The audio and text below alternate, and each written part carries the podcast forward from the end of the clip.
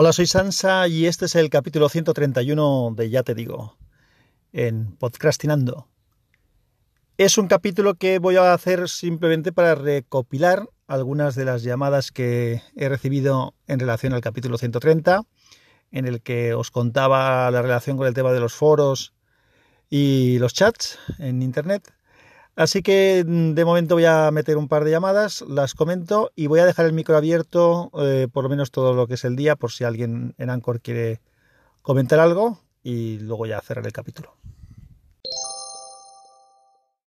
Buenos días, Sansa. Al final va a ser cierto eso que cuentan de nosotros que nos parecemos mucho, ya no solamente en las voces, sino también en, la, en algunas de las vivencias, porque lo que comentas en el último podcast donde hablas de que te metías en los foros y los tíos te tiraban cacho, porque bueno, te confundían con una chica por el nick de Sansa. A mí me pasó lo mismo, pero mi nick no era específicamente un nick que fuera femenino, sino que la gente que lo leía no sabía leer, porque mi nick era Luke Sky, de evidentemente, como te habrá venido a la cabeza, Luke Skywalker, de Lucas y Skywalker, pero la gente, mucha, una gran mayoría, leía Luxi entonces Luxi, pues Lucy o Lucía o yo qué, qué cojones leerían, pero me entraban, vamos, como loquitos y salidos. Así que nada, esta es mi anécdota para compartir contigo. Un abrazo. Bueno, pues habéis escuchado a Lucas. Gracias, Lucas, por la llamada. Sí que es verdad que hay gente que dice que se parecen las voces. Em, a mí me gusta más como... Cuando te escucha a ti me suena mejor que cuando me escucha a mí, aunque eso suele ser también bastante normal. Y respecto a lo que comentas, pues sí, es una cosa que sucedía, como conté en el, en el capítulo. Además, lo que era curioso es que, la gente que hacía esto eh, iba a saco, es decir, en el momento en que se daba cuenta de que eras un chico, era un chico quien había detrás de, la línea y no era una chica, automáticamente, vamos, o sea, es que no seguían ni la conversación, te cortaban y punto. Y era una jodienda porque como aquel chaval que comenté, que os conté, pues que, bueno, pues cuando se dio cuenta, pues nada, pues eh, estuvimos charlando un rato y tuvimos la anécdota esta de, del otro que entró mientras, pero había gente que no, lo normal era que en cuanto te detectaran, se largaran. Bueno, un poco absurdo, un poco ridículo, un poco estúpido. Erika Betancourt, eh, arroba Maigaitero en redes sociales, también contactó conmigo esta vez por Telegram y también me dijo que, que, bueno, ella en su caso, ella es chica, lógicamente, Erika, ella tiene un nick que es de chico y no es una cosa casual, era porque, entre otras cosas, eh, igual que me pasaba a mí, a ella en otros eh, foros pues también le pasa que, la gente va a lo tonto, a hacer el tonto, a intentar ligar o a intentar decir chorradas, en vez de tomar en serio a la persona que tienes al otro lado, eh, que está hablando de un tema igual que tú. Y bueno, pues tanto las actitudes que comentaba antes yo de la gente que una vez se daba cuenta de que no eras lo que ellos querían, eh, desaparecían, pues claro, en el caso de quien sí que es una chica, pues entiendo que también tendrá esa sensación de, no iba a decir la palabra cosa, es una chorrada aquí, pero, pero la estupidez ¿no? de, de, acercamiento de moscones absurdos. Así que bueno, eh, temas que deberíamos ir poquito a poquito teniendo más sentido común.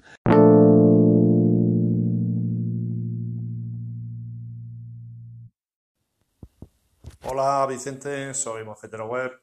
Pues me has hecho recordar mis tiempos. A ver, eh, sobre esto de los foros y los modems. Yo creo que empecé con un modem con Infobía, con un bono, porque llamabas creo que era un 902 o algo así, y era un bono nocturno, porque si utilizabas durante el día internet, mientras estabas utilizando el modem, no te podían hacer llamadas, ni podías hacer llamadas, ni podías recibirlas. Y entonces, claro, dejabas a tu casa, digamos, tu hogar sin teléfono, que en aquellos entonces pues era la única forma de comunicación que había, ¿no? Entonces sabía que yo me conectaba ya por las noches cuando la familia dormía con un bono que no me recuerdo cuánto valía al mes y que te daba una serie de horas y era más barato en horario nocturno, ¿no? Y fundamentalmente los, aquellos foros a los que yo accedía con esto de Infobia eran BBS, eran boletines que se llamaba entonces, ¿no? Entonces, bueno. Habéis escuchado a Pedro, a Mosquetero Web, comentando un poco las anécdotas de las conexiones que teníamos con estos modems, que tenías que conectar al teléfono y hacer una llamada. Internamente el modem hacía una llamada a un sitio, un número, a partir del cual pues, se le concedía el acceso a Internet. Y aparte de lo que comenta él, que tenías que buscar un momento en el que, porque bloqueabas el teléfono, lógicamente, también tenías que advertir a la familia de que estabas utilizando el teléfono eh, y que nadie lo usara, porque si estabas conectado, aparte que se llamaba alguien, lógicamente, llamaba a alguien a tu casa, salía la señal de comunicando, si alguien de tu casa tenías un, por ejemplo, un supletorio, un teléfono supletorio y, descolgaba el teléfono para intentar llamar, lo que hacía es que se cortaba tu conexión y eso era un rollo.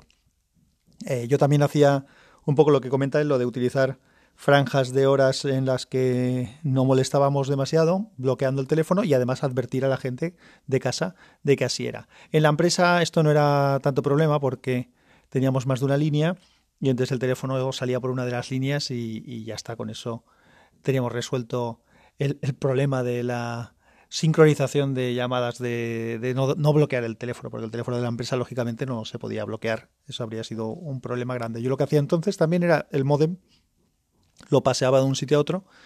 Luego ya compré un modem integrado que incorporaba el PC que teníamos en casa y un portátil, uno de los primeros portátiles que compré ya tenía y el PDA que utilizaba en aquella época, que también ya os he contado que hablaré de él, que realmente no era un PDA, era un Handheld PC, un PC de estos de bolsillo, también incorporaba modem, o sea, le conectabas directamente el cable de teléfono ahí al, al PDA y con eso pues te conectabas a internet sin necesidad de ningún aparato intermedio. Tuve otro que sí que tenía modem, o sea que tenías un modem PCMCIA, un PC card, que metías el PC card dentro del, del aparato y con eso creabas el modem. Bueno, fin, batallitas históricas que, que, bueno, iré contando poco a poco en algún momento así de retro de retroinformática. Lo que sí que vino un poco a solucionar el problema este de los modems fue las líneas RDSI. Igual digo una barbaridad, pero me parece que no he dicho ninguna barbaridad. Porque esas sí que permitían que tuvieras el teléfono por un lado y la, la, conexión por otro diferente. Y lo que fue ya definitivo fue la llegada de la ADSL. Aunque, como he dicho, en mi casa eso no sucedió. Yo cuando contratamos una tarifa potente en casa era, era ya directamente con, con fibra óptica, con lo cual teníamos un ancho de banda estable, perfecto y sin afectar en absoluto a, al teléfono. Bueno, pues voy a cerrar el episodio este de comentarios aquí. Y nada, eso no quiere decir que si alguien tiene algo más que decir, que lo diga. No os preocupéis, vosotros me hacéis llegar lo que queráis vía Anchor, vía correo electrónico, eh, por Telegram, como os parezca mejor. Un comentario escrito, una nota, una nota en iVoox, una nota, un comentario en el iTunes o si me queréis mandar un audio para participar, pues me podéis mandar el audio y yo lo subo. Y si no, pues me mandáis lo que queréis comentar y yo lo cuento. Nada más, un abrazo y que la fuerza os acompañe.